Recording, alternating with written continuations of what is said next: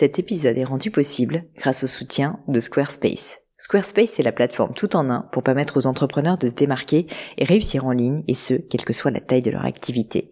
Pourquoi est-ce que j'ai choisi Squarespace comme sponsor du podcast? D'abord parce que je sais qu'ici vous êtes très nombreux à entreprendre, avoir un podcast ou un projet qui nécessite d'être valorisé sur un site web. Et que Squarespace propose des outils vraiment simples d'utilisation pour avoir un site beau, propre et efficace en un minimum de temps. Quelques exemples de fonctionnalités, des templates de sites web personnalisables et adaptatifs pour créer des sites beaux et design en un temps record. L'outil email, le nerf de la guerre pour développer votre activité et communiquer avec vos clients. Ou encore leur outil SEO intégré pour émerger sur Google sans être un produit métier. Alors si vous voulez donner à votre business toutes les chances de se développer, je ne peux que vous recommander d'aller sur le site squarespace.com. En plus, Squarespace vous offre moins 10% sur votre première commande de site web ou de domaine avec le code Pauline. N'hésitez pas et rendez-vous sur squarespace.com, code Pauline.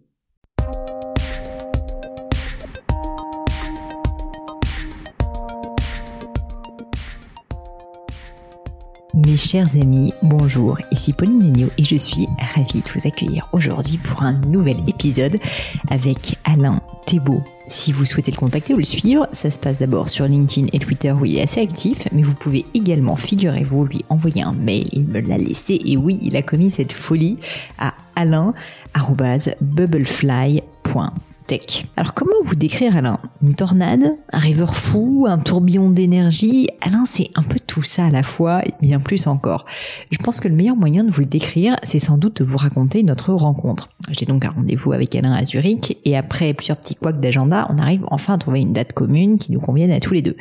Alain envoie un message à mon équipe pour leur dire on se donne rendez-vous au Yacht Club de Zurich et puis moi dans ma tête je me dis Alain c'est une référence dans le monde de la voile, il connaît tout le monde, il doit avoir là-bas euh, bah, je sais pas euh, soit un rendez-vous, soit peut-être connaître du monde sur place, quoi. Je me pose pas plus de questions que ça. Que nenni, mes amis. Quand on débarque le jour J, j'apprends donc devant le yacht club hein, qu'Alain n'a jamais mis les pieds là-bas de sa vie et qu'il a tout simplement prévu de demander qu'on nous prête une salle calme sur place. Là, je me dis évidemment, ça ne va jamais marcher. On va se faire complètement refouler. Eh bien, détrompez-vous. C'est ça la magie, Alain Thébault. Il explique, il discute il est tellement désarmant de charme qu'il convainc sans trop de difficulté notre hôte adorable, je dois dire, mais complètement halluciné, de nous accueillir gracieusement au Yacht Club pour une heure d'interview. Je n'en reviens toujours pas. Alain ose, il sonne à la porte, comme il l'explique dans l'épisode, il demande de l'aide et il l'obtient. Tout simplement. Avant qu'on passe à l'épisode, laissez-moi vous en dire encore un petit peu plus sur son parcours pour que vous puissiez suivre le fil.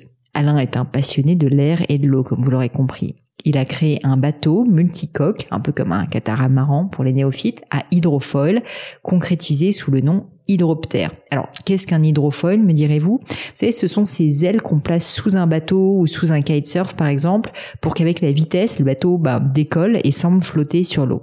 Voilà ce qu'invente Alain, mais version Maus Costos, si je puis dire, sur un immense voilier. L'objectif, voler de manière écologique et sans bruit. Il poussera l'aventure jusqu'à obtenir le record du monde de vitesse en voilier grâce à cette invention un peu plus de 56 nœuds si je me trompe pas, soit environ 100 km heure. C'est fou. Alain ne s'arrête pas là bien sûr et crée ensuite Sea Bubble, puis Bubblefly, son aventure actuelle avec toujours le même objectif, inventer les mobilités de demain.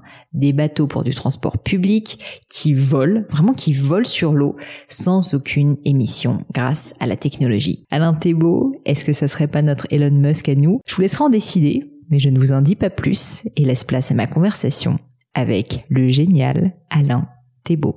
Salut Alain, bienvenue sur le podcast. Oui, bonjour Pauline. Mais en plus dans ce cadre quand même euh, absurde, trop cool, je suis hyper contente. On est, euh, mesdames et messieurs, au Yacht Club de Zurich, donc quand même c'est la grande classe. Alain, je te remercie d'avoir accepté l'invitation et je voulais commencer assez simplement pour les personnes qui te connaissent pas par en fait le début et que tu me racontes d'où tu viens, où est-ce que tu es né, c'était comment ta famille, t'étais comment petit, qu'est-ce que tu voulais faire plus tard. Bref, parle-nous du petit Alain Thébault quand il est né. Merci Pauline, mais je le connais assez peu en fait. J'étais euh, dans un pensionnat en face de la, maison de ma mère. C'est une période un peu compliquée, j'en ai pas beaucoup de souvenirs. C'est une partie de ma vie en noir et blanc et je préfère la couleur. Donc c'est vrai que les quelques souvenirs, donc j'ai j'ai vu ma mère trois fois, donc je l'ai vue elle m'a une fois serrée dans les bras. Euh, ensuite je l'ai vue euh, une fois à Paris euh, avec mes filles, et puis je l'ai vu dans son cercueil, donc c'était un peu compliqué. Après, donc, j'étais plutôt euh, doué à l'école, mais j'avais des chaussures trouées, des cheveux longs, hirsutes, Stinston Beach. Voilà, donc euh, j'avais une adolescence ensuite de, dans différents pensionnats. Puis en fait, je rêvais de voler. Je me suis dit, un jour, je, je volerai. Donc, j'avais cette passion pour les, les oiseaux. Donc, sur, le, sur la chambre de mon pensionnat, j'avais, j'avais des oiseaux. Sur la gouttière, je me disais, c'est que c'est quand même cool d'être un oiseau. Et donc... Euh, ça m'a donné envie. Mais simplement, euh, c'est quand même quelque chose qui est pas naturel chez les humains. Donc il nous faut des foils, il nous faut des ailes, il nous faut un peu de technologie. Voilà. Donc après, quand j'étais ado, j'étais, euh, j'étais. Alors sur mes bulletins d'école, je me souviens, j'avais euh, parfois élèves brillants mais ingérables. Ah oui, t'étais du style un petit peu dissipé ou rêveur plutôt? Hum, Les deux, euh, rêveur sûrement et dissipé, fortement dissipé. Je, n'allais qu'à certains cours. J'ai un copain qui s'appelait Marc Laloy, donc il avait choisi la drogue et moi je choisi la voile. Donc il est, il est rapidement mort en fait, Marco de la, la drogue. On avait 16 ans, moi j'ai choisi un peu la voile. Donc j'allais sur un, sur une petite rivière et sur un petit lac où il y avait des rats. Et en fait, quand il y a des rats sur l'eau et des détritus, ça donne envie de pas tomber. Donc la courbe de progression est très très forte. Et ensuite. Euh... Mais, mais juste, je suis désolé euh, de t'interrompre. Comment est-ce que tu t'es mis à la voile? T'avais euh, ben, J'avais un copain qui s'appelait Bruno Mitten, qui avait une planche à voile. Ouais. Et donc j'ai emprunté sa planche. J'étais dessus. Alors, en plus, je, je, ne sais pas, je ne sais pas nager. Enfin, alors là, j'apprends. J'ai 58 ans. je dis il est temps. Donc là, euh, maintenant, je nage où j'ai pied. Euh, donc euh, je, je, suis très fier. Alors je mets pas encore la tête sous l'eau, ou vraiment euh, quand c'est nécessaire. Donc là maintenant, bah, je, je suis mature. En fait, j'ai 58 ans, j'ai trois grandes filles, j'ai deux petits garçons, une femme de rêve, Erna Blinova, qui qui est à la fois une intellectuelle et puis qui structure un peu ma vie parce que je suis planant, je pense. Qu'est-ce qui a fait que tu as eu envie de te mettre à nager alors que ça fait quand même 50 ans que tu es passionné par le monde marin?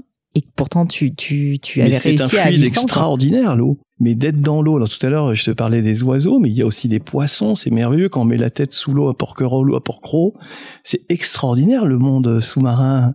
Donc euh, j'ai, j'ai, j'ai, avec un masque, je, je regarde, hein, enfin assis dans l'eau, hein, et c'est vrai, ou sur les rochers, et c'est extraordinaire ce monde. Et le prince Albert a raison avec sa fondation Prince Albert II de, de protéger tout ça. Il y a le mm. triangle Pélagos, c'est de protéger les dauphins, les baleines, euh, les petits poissons, c'est, c'est, c'est, c'est extra, extraordinaire. Mais donc toi finalement, si je comprends, ça a d'abord été la perle de l'air et c'est après seulement que tu as commencé, un peu par les hasards de la vie, grâce à ce copain qui faisait de la planche à voile, à t'intéresser au monde marin. Initialement, c'était plus la liberté de l'air. Enfin, c'est ça, les oiseaux, voler. Et puis euh, ensuite, j'ai passé mon brevet de pilote hein, à Toussus-le-Noble. Et je, je, fais un peu de planeur à Bayeux-Menonville. Enfin, je, je, je, sais ce que c'est qu'un avion, un bateau. Puis moi, j'aime les projets qui lient l'aérien et le maritime. Ben, tu, effectivement, on, on, on va comprendre pourquoi. on va comprendre pourquoi.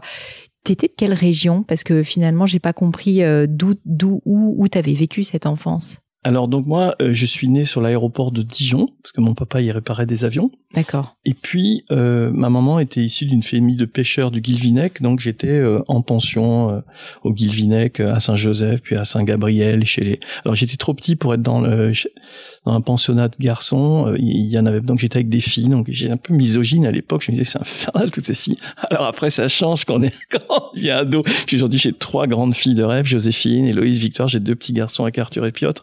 Non, finalement, je suis pas du tout dans le modèle de vie que j'ai imaginé, mais je suis particulièrement heureux en fait. J'ai vraiment une forme d'accomplissement. Quoi. Je voulais faire voler les bateaux, je les ai fait voler.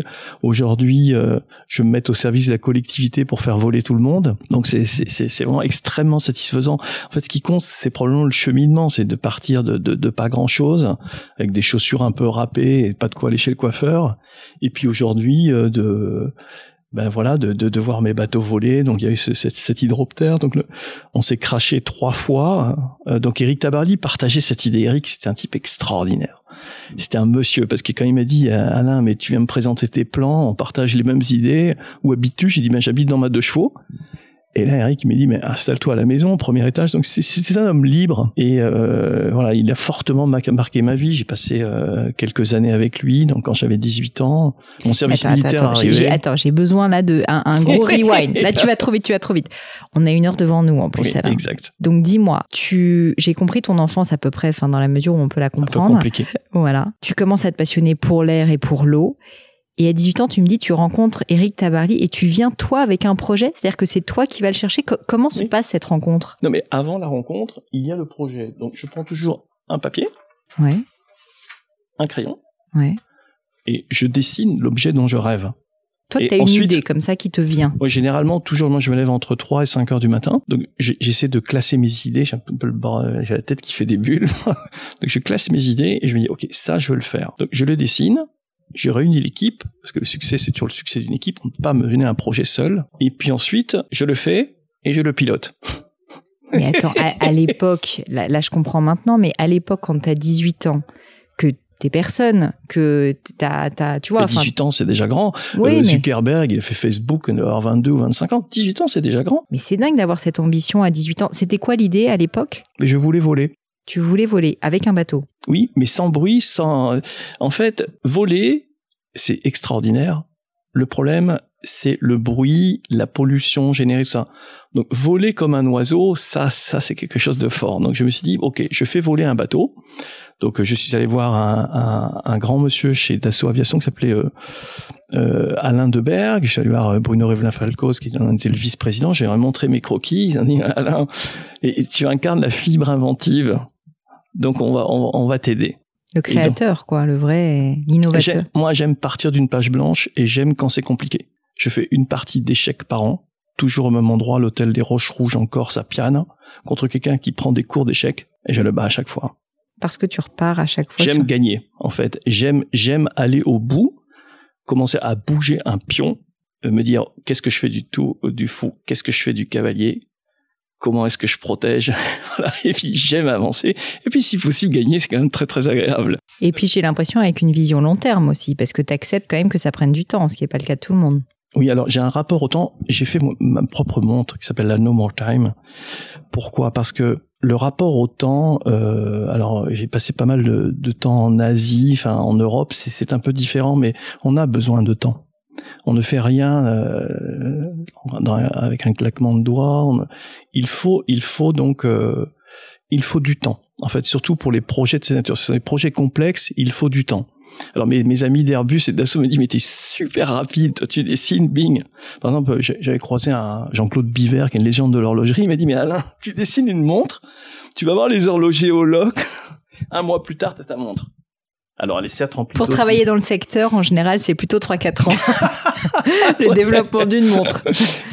Voilà, non, j'aime aller vite. Alors attends, si on revient, euh, si on revient, donc tu as cette idée folle et là tu commences à me dire, tu vas voir des gens chez Dassault, etc. Moi j'aimerais comprendre quand même pour les personnes qui nous écoutent, qui parfois peut-être peuvent avoir des idées, se dire, mais quand j'ai pas encore le réseau, comment je fais pour aller trouver ces gens Mais tu vas sonner.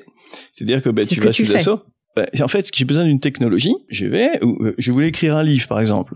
Euh, pilote d'un rêve chez Flammarion. J'aimais la sonorité du nom Flammarion. Donc je vais place de l'Odéon, je sonne chez Flammarion, je dis bonjour, je voudrais euh, publier mon livre chez vous. Ils me disent pourquoi? Je dis mais j'aime la sonorité du nom Flammarion. J'en avais que deux livres quand j'étais petit et j'avais entendu ce nom Flammarion, ça me fait rêver. Alors les gars ils rigolent, au desk, la fille rigole en disant mais écoutez. Donc là t'es littéralement si on situe t'es au desk à l'entrée avec la, la réceptionniste quoi. Voilà la réceptionniste. Je dis bonjour, je voudrais publier mon livre chez vous. Il va s'appeler Pilote d'un rêve. Je l'écris en ce moment. Elle me dit, mais elle me prend pour un alien. Elle elle me dit, mais passez-nous un chapitre. Voilà un directeur littéraire, Thierry bien vous lui passez un chapitre. Je lui passe un chapitre. Le gars me rappelle en disant, Alain, on vous publie, venez me voir. Je dis, ok, go. Donc il suffit de sonner. Si tu veux faire un livre, tu sonnes. Alors euh, il y a différents éditeurs. Hein. Voilà. Bon, moi j'aimais bien Flammarion pour démarrer. Après je suis passé chez un autre éditeur. Ensuite, tu veux faire un bateau qui vole. Bon, voler, bah, il faut aller voir euh, soit Dassault, soit Airbus, soit Boeing. Donc tu sonnes, tu dis voilà mes plans, les gens rigolent. Alors soit ils rigolent, soit ils t'aident. et après tu fais voler ta machine. Alors après, ça c'est le début, c'est facile. Mais les vraies difficultés, c'est quand les engins se crachent, parce que par nature, quand tu fais voler quelque chose, et, voilà, il faut, c'est de la tech. Enfin, c'est complexe. Hein. Donc ben les bateaux, le, mon, mon hydroptère, enfin avec Eric Tabarly, donc on a eu, on a fait.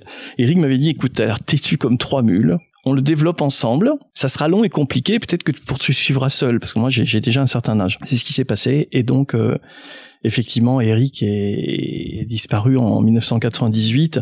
Moi, j'ai un bateau qui, à l'origine, s'est craché trois fois, donc, et mes trois filles sont nées entre chaque crash. Donc Joséphine, euh, 93, donc à 93, le bateau était en réparation, et après, donc deuxième crash, je me suis dit, ok, j'ai le temps d'avoir un deuxième enfant, parce que le, le process prend point neuf mois de réparer un bateau qui mmh. vole.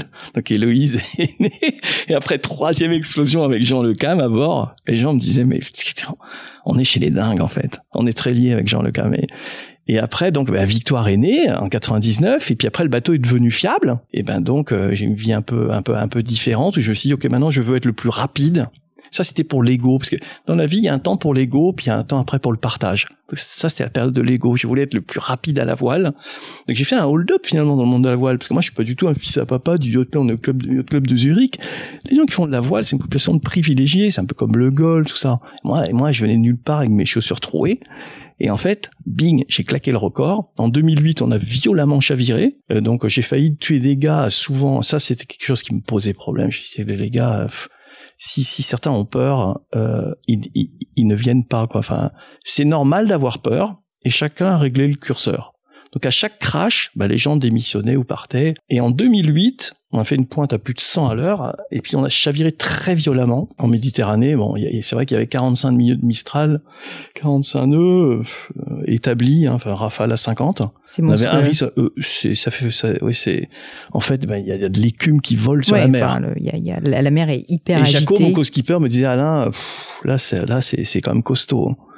Je dis, Mais surtout aussi peut-être pour les personnes euh, qui nous écoutent, qui connaissent pas bien le milieu de la voile, un bateau normal à voile, ça va quoi à 6 nœuds? Ouais, 6 7 nœuds. 6 7 nœuds, c'est-à-dire c'est-à-dire quoi 10 12 km heure C'est ça. À peu près un bateau, les beaux bateaux euh, à voile qui vont vite, ceux, tu sais... Euh, Fil 10-12 nœuds. Ceux qui font euh, la Coupe de l'América, tous ces trucs-là, ils vont à combien Alors maintenant, si je leur ai donné le virus à San Francisco. mais à l'époque, à l'époque, bah, ils allaient à 20 nœuds. À, non, à 15 nœuds. 15, bah, tu vois. Et vous, bah, vous visez combien comme, comme vitesse 50 nœuds. 50 nœuds. Donc en fait, on n'est même pas du simple au double, quoi. C'est genre, euh, tu, tu, tu changes de paradigme totalement. Mais c'est le cas quand il y a une rupture technologique, tu changes de paradigme. Quand on est passé du Nokia à l'iPhone, parce que l'un de mes actionnaires au départ après m'a dit mais Alain, ce que tu fais, c'est l'iPhone à l'époque Nokia. J'aime bien faire ça en fait. Mm. J'aime bien les ruptures. Euh, j'étais ambassadeur. les choses complètement voilà, bah, J'étais ambassadeur d'une marque de voiture euh, suédoise haut de gamme et je les ai rendus toutes les deux. J'ai dit écoutez, finalement c'est le meilleur du vieux monde, mais mais j'ai là j'ai j'avais c'est pas réellement nouveau. Voilà, j'ai vu Tesla à San Francisco, j'avais visité l'usine. Tesla finalement c'est un iPad avec quatre moteurs électriques. J'aime bien une longueur d'avance. Alors revenons à, à l'histoire de. je suis quand même obligé, tu vois, de faire un peu mon boulot et de te cadrer un peu, même si le cadre c'est pas c'est pas mieux pour être créatif. Mais dis-moi, euh, l'idée de ce bateau volant, tu l'as un peu avec Tabarly. Oui. Vous travaillez ensemble sur le projet Oui. C'est ça. Combien de temps tu mets à le développer? J'aimerais comprendre en fait un peu ce qui s'est passé, tu vois, euh, sur cette période, parce que comme tu le dis, c'est tellement nouveau, c'est tellement une innovation que vous avez dû tout réinventer. Donc c'est quoi? Au début, tu as des plans euh, Comment ça se passe J'ai un crayon, un papier. Ensuite, il faut constituer une équipe. Le succès, c'est toujours le succès d'une équipe sur les Pendwick, par exemple, Eric disait bon bah écoutez, moi, la première fois j'ai navigué avec le cam et des joyaux, et ben il dit ben écoute, qui c'est ce que toi tu t'occupes bien des voiles, tu sais coudre une voile, tu sais faire l'électronique, tu sais faire l'hydraulique, donc c'est comme le dit Jean Le Cam, c'est celui qui sait qui fait. Et donc quand on fait un projet complexe, il faut trouver là en ce moment, je, je veux faire voler des bateaux à hydrogène à 70 km heure euh, en rejetant uniquement la vapeur d'eau, c'est un projet complexe complexe. Donc bah là, j'ai trouvé euh, un polytechnicien, un X qui va être CTO, un PhD hydrogène de l'EPFL. Ensuite, euh, il faut un, un, CEO, un président solide, parce que moi je suis planant. Donc là, j'en ai trouvé un euh, qui arrive de la zone Middle East, qui a un ancien de chez Kearney, enfin voilà, un, gars de 50 ans, extrêmement, enfin bien structuré, qui a la légitimité, qui a travaillé pour un, un grand fonds d'investissement. Voilà. Donc lui, il, je lui dis, est-ce que tu veux bien être CEO Tu es légitime Il m'a dit oui. Euh, donc après, il faut un, directeur financier, parce qu'on veut lever quelques dizaines de millions d'euros. Donc j'en ai trouvé un chez Cisco. Une pointure, pareil, 50 ans, très gros tu CV. As la vision et ensuite tu rassembles des gens. Tu Mais parce que seul, on fait rien. Et après, j'ai l'équipe. Alors, je veux d'abord l'idée, puissante si possible j'aime être porteur d'une idée qui me dépasse. Parce que c'est un peu compliqué à mettre en œuvre. Et ensuite, je réunis l'équipe et je shoot. Voilà, donc c'est assez élémentaire. Élémentaire, euh, oui. Euh, je pense qu'on aimerait bien réussir à faire tout ce que tu fais, mais une question très pratico-pratique, tout ça, ça coûte une fortune. À quel moment est-ce que tu le finances? C'est-à-dire que c'est avant de constituer l'équipe et tu leur dis on va financer ensemble, c'est après que, comment ça se passe? Parce que c'est quand même une partie hyper importante du succès du projet aussi. Il y a euh, un banquier genevois m'avait dit il y a beaucoup plus d'argent que de bons projets. Et toi, clairement, tu as souvent des bons projets. Donc après, on trouve l'argent. Bon, ben là, les deux premiers jets à hydrogène de, Bubblefly coûtent environ 5 millions, 2, 2 millions par bateau, 600 cas de euh, d'outillage, 400 cas d'études. Donc il faut 5 millions pour démarrer.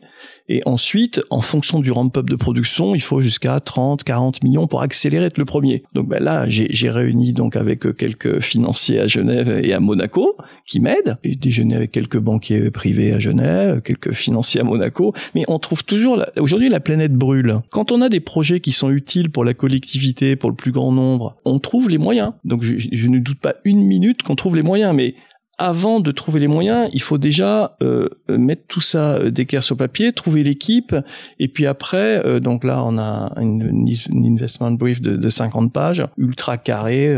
voilà, donc en fait, d'abord c'est les outils, et après je fabrique. Là, je comprends, tu vois, avec avec C-Bubble et avec ce, ce, ce... Alors C-Bubble, c'était un proof of concept, c'était un brouillon. Hein. C'est un peu plus. C'est Bubblefly maintenant? Ouais, c'est Bubblefly. Alors, en fait, donc il y a eu l'hydroptère, on en a parlé, donc le bateau qui crash, vole. Ouais, le bateau qui vole, enfin une légende que j'ai. Bah, D'ailleurs, j'ai dû abandonner ce bateau à Hawaï, ça me fendait un peu le cœur, mais je suis pas matérialiste, donc je l'ai abandonné. Je savais que c'était un one way ticket quand, quand on traversait entre après le record mondial de vitesse à la voile. Je voulais traverser un océan parce que je sais que c'est compliqué sur un bateau qui vole, ça marche pas du tout. Je me suis dit ok, ça je vais le faire. Donc je vais passer un an à San Francisco. Tu as traversé quel océan? Euh, Pacifique entre San Francisco et Hawaï. Enfin, ah c'est pas tout le Pacifique, hein, c'est jusqu'au Japon. Déjà une grosse partie alors donc j'ai vendu ma maison, j'ai dit à mes filles, ok les filles, je veux pas, il y a un, grand groupe pétrolier qui voulait me financer, euh, je ne voulais pas de ma maman enterrée au Guilvinec euh, et la côte bretonne était arrosée de fioul, je, je voulais pas d'un grand pétrolier dans ma voile. Je préférais rester libre parce que les deux mots importants pour moi c'est le mot liberté et c'est le mot légitimité. Donc liberté c'est ce qui me guide. Donc voilà j'ai vendu mon appartement parisien rue Soufflot avec l'accord de mes filles. Alors maintenant je me retrouve à la rue. Hein je suis dans une cabane, mais c'est pas grave. Et par contre, j'étais libre. Donc, San Francisco, Hawaï, à la rencontre de mon camarade Bertrand Picard. Et le prince avait dit, mais j'aime cette aventure. La fondation va vous aider tous les deux. L'un est porté par par le soleil, Bertrand et ben, André Borchberg. Et, puis moi, j'étais porté par le vent. Et on s'est rencontrés à Hawaï. Et là, sur le ponton, alors j'ai trois filles et Bertrand. Je savais que c'était un one-way ticket Bertrand, je savais qu'il poursuivrait parce qu'il y avait des moyens plus importants et il est hyper structuré, il y avait une centaine de personnes. Moi, j'étais avec mes tongs et je savais que le bateau mourrait là-bas. Mais je voulais traverser. Donc, alors, j'avais dit à Le Cam et des chevaux, vous, vous pouvez trouver les gars. Alors, Michel Michel me dit, OK, pas de problème, je trouve l'équipage.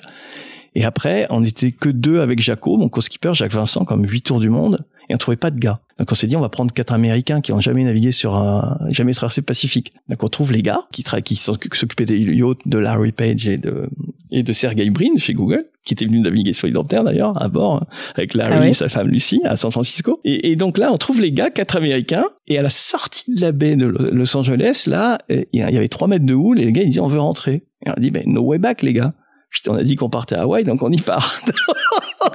on était six à vivre comme des animaux sur un bateau qui vole dans la houle, ça vole absolument pas. On plantait le, ah ouais, les traves jusqu'au Ça doit tomber dans le. Bah, ça tombait violemment. À chaque fois, les gars disaient on va casser. En plus, c'est plein de détritus le Pacifique. Et toi, en plus, pendant ce temps-là, tu ne sais pas nager. Enfin, on, rappelle quand même ce petit détail. mais ça sert à rien de savoir nager. Enfin, là, en ce moment, j'apprends. Donc, je suis très fier. J'ai nagé à, à Pamplonne l'autre jour. J'avais de l'eau. Euh, j'avais pied, mais j'avais de l'eau quand même jusqu'aux pectoraux, donc été fier. Enfin, je vais pas plus loin pour l'instant, mais là j'ai 58 ans, je, me dis que c'est le moment d'apprendre à nager, mettre un peu la tête sous l'eau, et euh, je, je serais fier. Alors mes enfants rigolent, hein, et mais euh, je, je, vais savoir nager, je pense bientôt. Hein. Puis euh, voilà, non mais les marins Ça sert à rien parce que ce que tu me disais, c'est que si tu tombes à cette vitesse, ah mais si tu tombes à 100 l'heure, t'es mort, donc sachant nager ou pas, ça sert à rien du tout.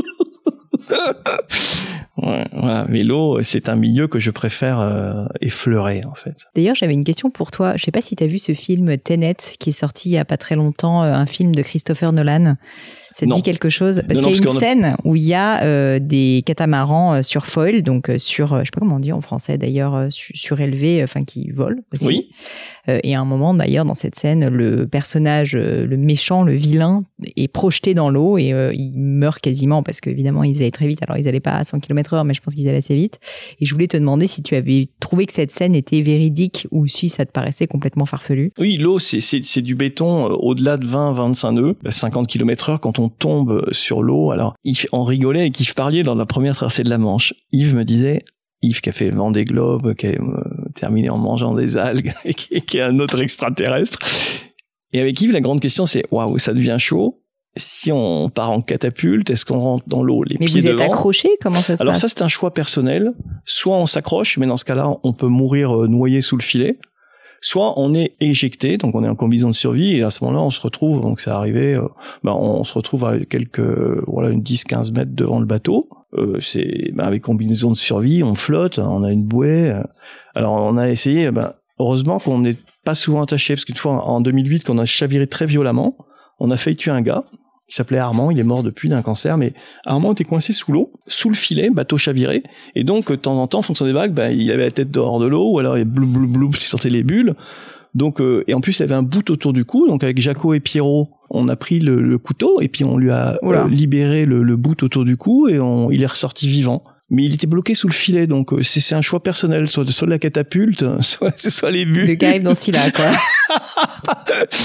Mais Alain, t'as T'as déjà eu peur de la mort? C'est quoi cette relation, tu vois, au danger? Non, je n'ai pas peur de la mort. Et t'as as peur de te faire mal? Ben, en fait, on meurt tous, quoi. Enfin, je veux dire, on n'est rien, quoi. On part d'un point A à un point B, on meurt tous. Tout. C'est un des rares points sur lesquels les gens soient égaux. Donc moi, je suis absolument relax avec, avec ça. Enfin, je veux dire, ça sert à rien de se stresser pour la mort, puisque de toute façon, on meurt euh, tous. On peut avoir du stress euh, quand on a une emprise sur quelque chose et qu'on peut orienter. Mais de toute façon, on meurt tous un jour. Donc, euh, bah, autant avoir euh, du, plaisir, du fun, une vie en couleur. Alors, il vaut mieux mourir le plus tard possible, parce que c'est quand même sympa. Là, je vois grandir mes deux petits garçons, Arthur à 4 ans, Piotr un an et demi. Euh, je suis pas du tout dans le modèle de vie que j'imaginais. Je me retrouve avec deux petits. et J'ai une femme de rêve, Erna Binova, une femme, femme de rêve. elle parle cinq langues, c'est une intellectuelle. Je sais pas ce qu'elle fait avec moi. D'ailleurs, moi, je suis une espèce de. de... Je pense qu'elle s'ennuie pas déjà. Non, ça c'est clair parce qu'on n'a pas de maison. En fait, on a on n'a pas de maison parce que l'instabilité fait avancer. Donc quand j'ai connu Erna, euh, elle m'a dit mais où t'habites? Je dis ben je, je vais habiter une cabane en bois. C'est autour d'Hawaï. Ah, ça, ça c'est quand même une bonne histoire. Hawaï. donc on, se parle par SMS. Je l'avais croisée dans une rue à Paris parce qu'Erna était modèle pour un grand groupe de luxe. Parce qu'elle elle marche comme un oiseau, donc elle était modèle. Et puis, euh, et là, donc, lui dis, bah, on commence à discuter, elle marche comme un oiseau, ça, ça me fascine, moi, quelqu'un qui marche comme un oiseau. Et après, on échangeait, puis en revenant d'Hawaï, j'étais à la rue, parce qu'à chaque fois, quand il faut choisir la femme ou le bateau, ça m'arrive souvent, bah, j'ai mmh. choisi le bateau, en laissant une femme sur le quai. Et voilà, donc avec Erna, je me suis dit, waouh, elle est, euh, elle est extraordinaire, cette femme. Donc, euh, donc je vais habiter un peu chez elle à Berlin. Et puis après, elle vient habiter en France. Et puis là, euh, elle me dit, mais où est-ce que tu habites Je dis, ben, je vais habiter dans une cabane en bois, parce que je veux rien, en fait. J'ai horreur des logiques d'enrichissement personnel, des maisons, de l'accumulation des biens, des richesses. Tout ça, c'est stupide. Ce qui compte, c'est de partager. Et en fait, comme on fait, on ne fait que passer. C'est une cabane en bois. Bah, c'est un matériau éphémère, c'est éphémère. Une cabane en bois, ça ça dure pas des milliers d'années. Et puis euh, voilà, c'est comme un sillage éphémère qui, au final, on ne laisse pas de traces. J'aime cette idée de ne pas laisser de traces, de laisser quelque chose que les générations suivantes puissent partager. Voilà, mais j'ai l'idée de vivre léger. Donc on n'a pas de maison. Donc euh, là, on, donc on vivait dans une cabane en bois. Puis à un moment, quand j'ai créé la startup Sea Bubbles, après après cette idée qui est née sur le ponton Hawaï, les filles disent papa, fais voler tout le monde, t'es un génie, mais t'es insupportable. Et alors Bertrand Picard rigolait ah, sur le ponton. C'est comme ça que c'est né, j'allais te demander en fait. C'est ça, c'est, c'est, mes filles, donc traverser du donc record mondial de vitesse à la voile après le crash d'hélicoptère. Ok. Ensuite, traversée du Pacifique. Après un an à San Francisco, Los Angeles, Hawaï, j'arrive sur le ponton, ruiné, je sais que mon bateau mourrait là.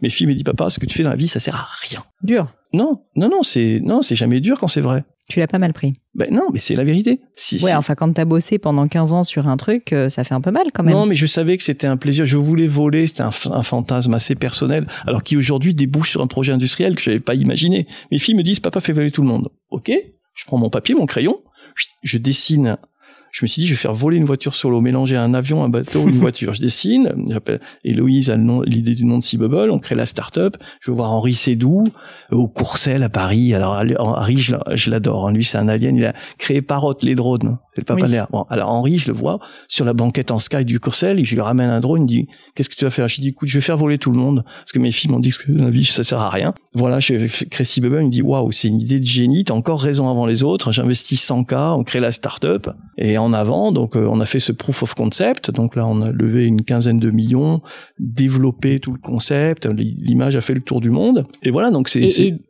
Explique-moi l'idée en quelques mots, du coup.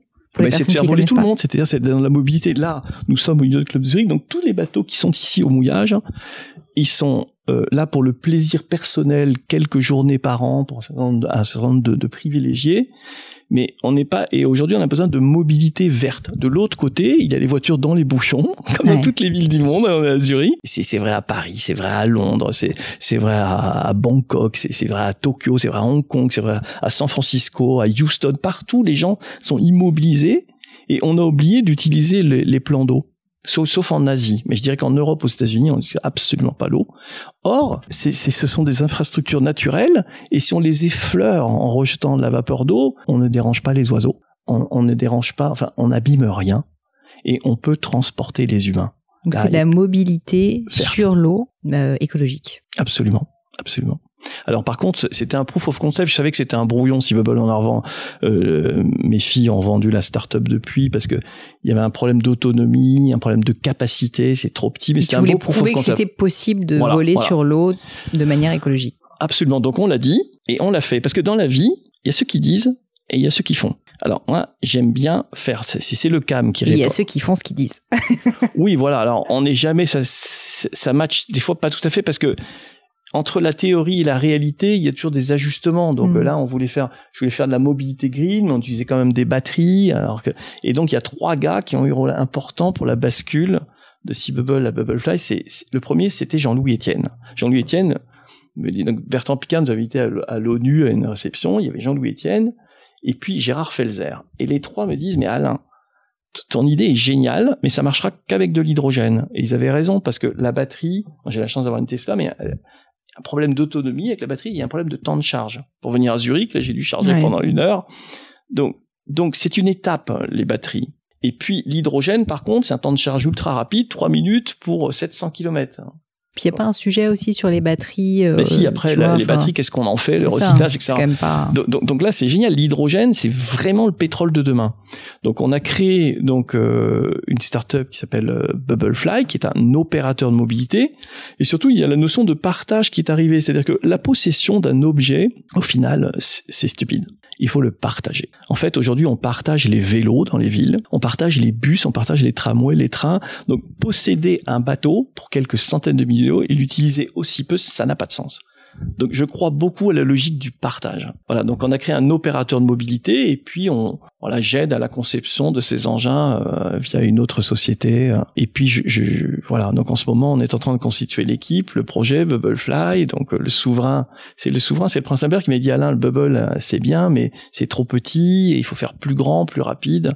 Donc je j'adore le prince Albert, c'est vraiment il a il a la fibre euh, écolo lui, mais c'est viscéral quoi. C'est vraiment pas de l'habillage. Et donc voilà, bah, je l'ai dit et je le fais. Donc ça c'est mon troisième grand projet. Il y a eu l'hydroptère, il y a eu le euh, le proof of concept Sea Bubble et là avec Bubblefly on va faire ces jets à hydrogène et se déployer entre Monaco, Nice, Cannes, Ramatuelle en France. C'est ça, ça peut être tout aussi bien sur de l'eau de, de, mer. Alors je n'imagine pas dans la houle de 3 mètres de haut, mais sur de l'eau euh, raisonnablement calme et sur des lacs aussi éventuellement. Oui, alors sur les lacs, on a quelques demandes à Zurich, euh, sur le lac des, des, quatre cantons qui est magnifique. Euh, voilà, on a des demandes en Italie, on a des demandes aux États-Unis, on a des demandes à San Francisco. Euh, voilà, donc euh, il y a un besoin mondial. Mais donc c'est de nouveau une idée qui me dépasse, donc j'adore parce que je sais pas comment faire. Donc là, on est une équipe d'une petite dizaine de personnes. On essaie de lever quelques dizaines de, de millions et puis euh, voilà, j'ai tiré les enseignements de toutes les erreurs parce que ce sont les échecs qui font progresser. Et puis moi, en termes d'échecs, la liste est longue.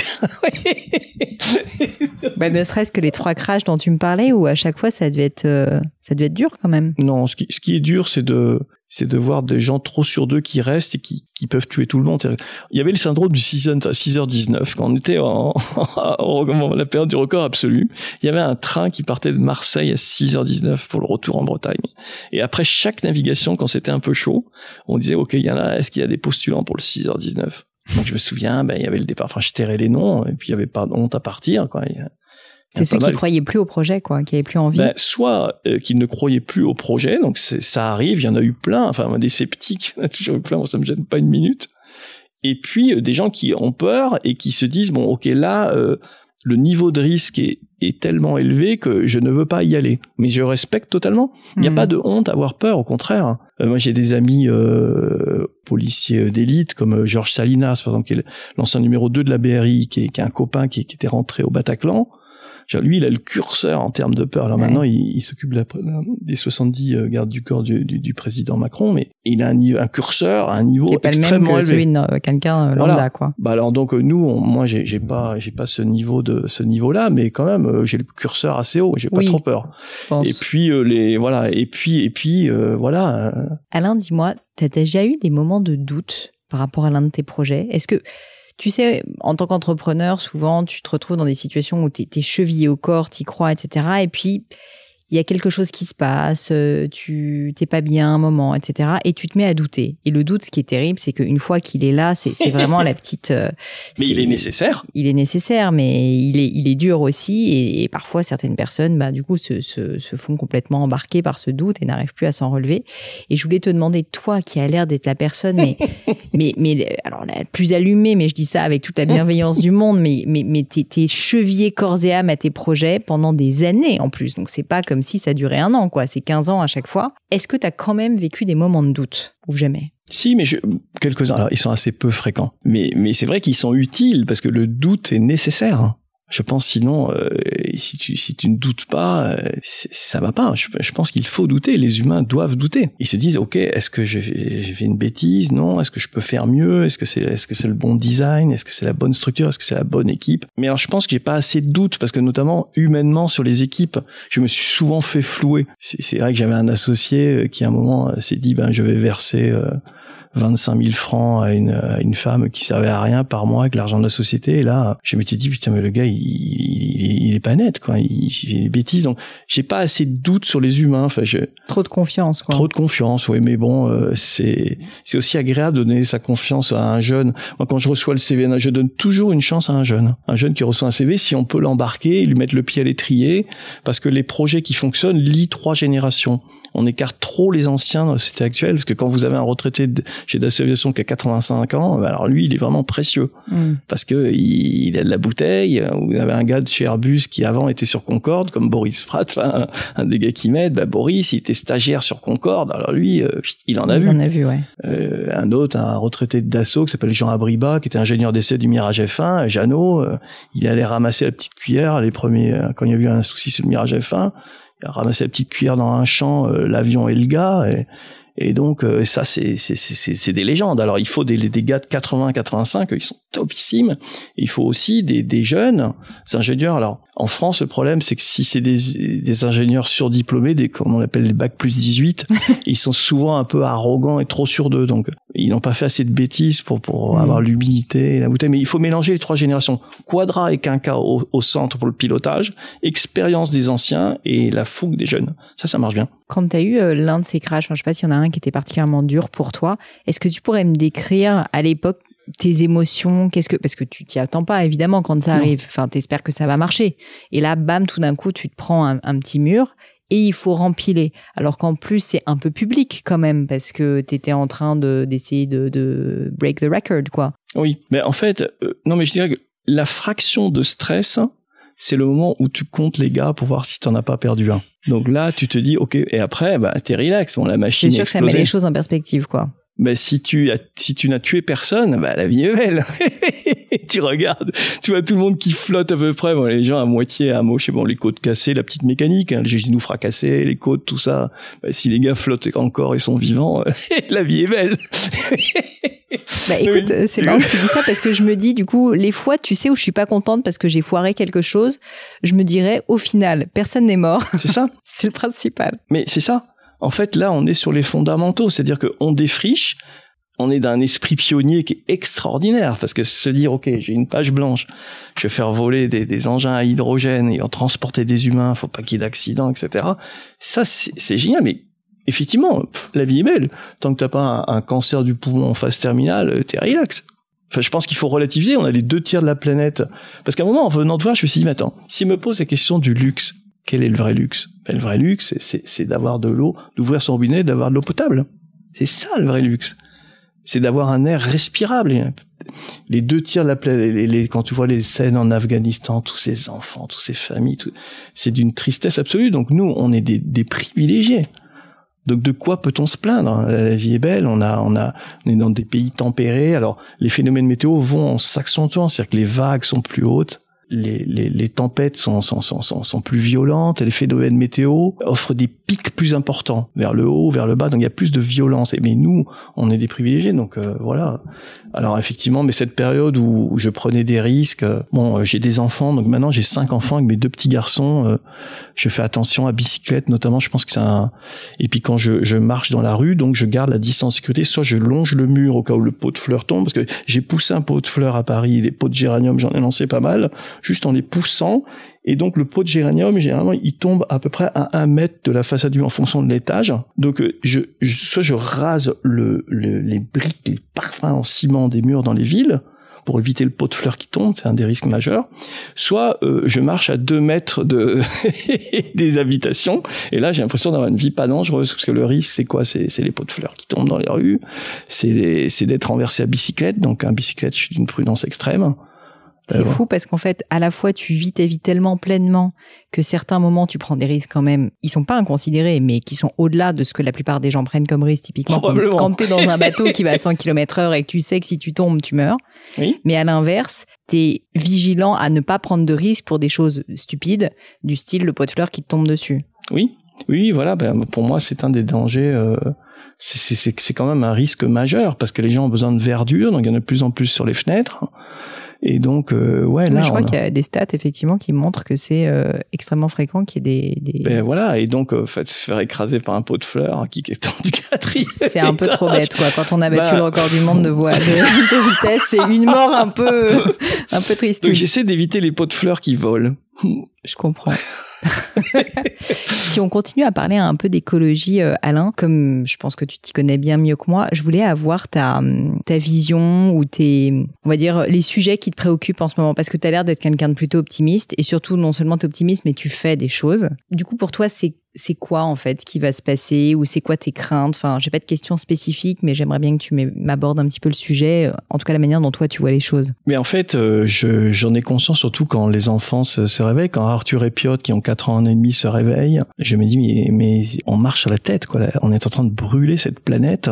Euh, donc euh, ça c'est quelque chose qui me pose problème. Je, je, je trouve que les humains ils, ils disjonctent quand on lit ce rapport du GIEC là. Aujourd'hui la, la, prise de conscience elle, elle est quand même relativement relativement limité, les gens ne changent pas. Euh, les financiers, ils commencent tout juste à, investir sur des projets green. Il y a la puissance des lobbies.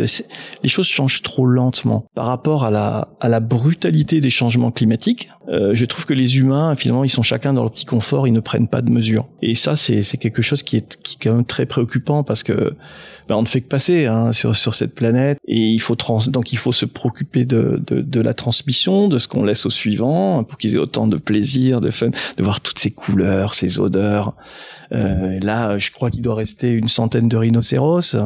Est-ce que nos enfants verront des rhinocéros et verront encore des éléphants et ils verront que l'image dans, dans le livre? Est-ce que nos enfants euh, euh, verront des températures de 50-60 degrés dans des endroits où aujourd'hui on est plutôt à 30-35 est-ce que nos enfants verront, nos arrière arrière petits enfants verront la neige, verront un glacier euh, tout ça, c'est quelque chose qui, voilà, en ce moment, je me dis que c'est ça qui compte, quoi. Et, alors nous, on est vraiment à l'échelle d'un interrupteur dans la pièce, hein, avec nos, nos engins volants hydrogène, mais je pense qu'il faut accélérer sur tout ce qui va dans ce sens.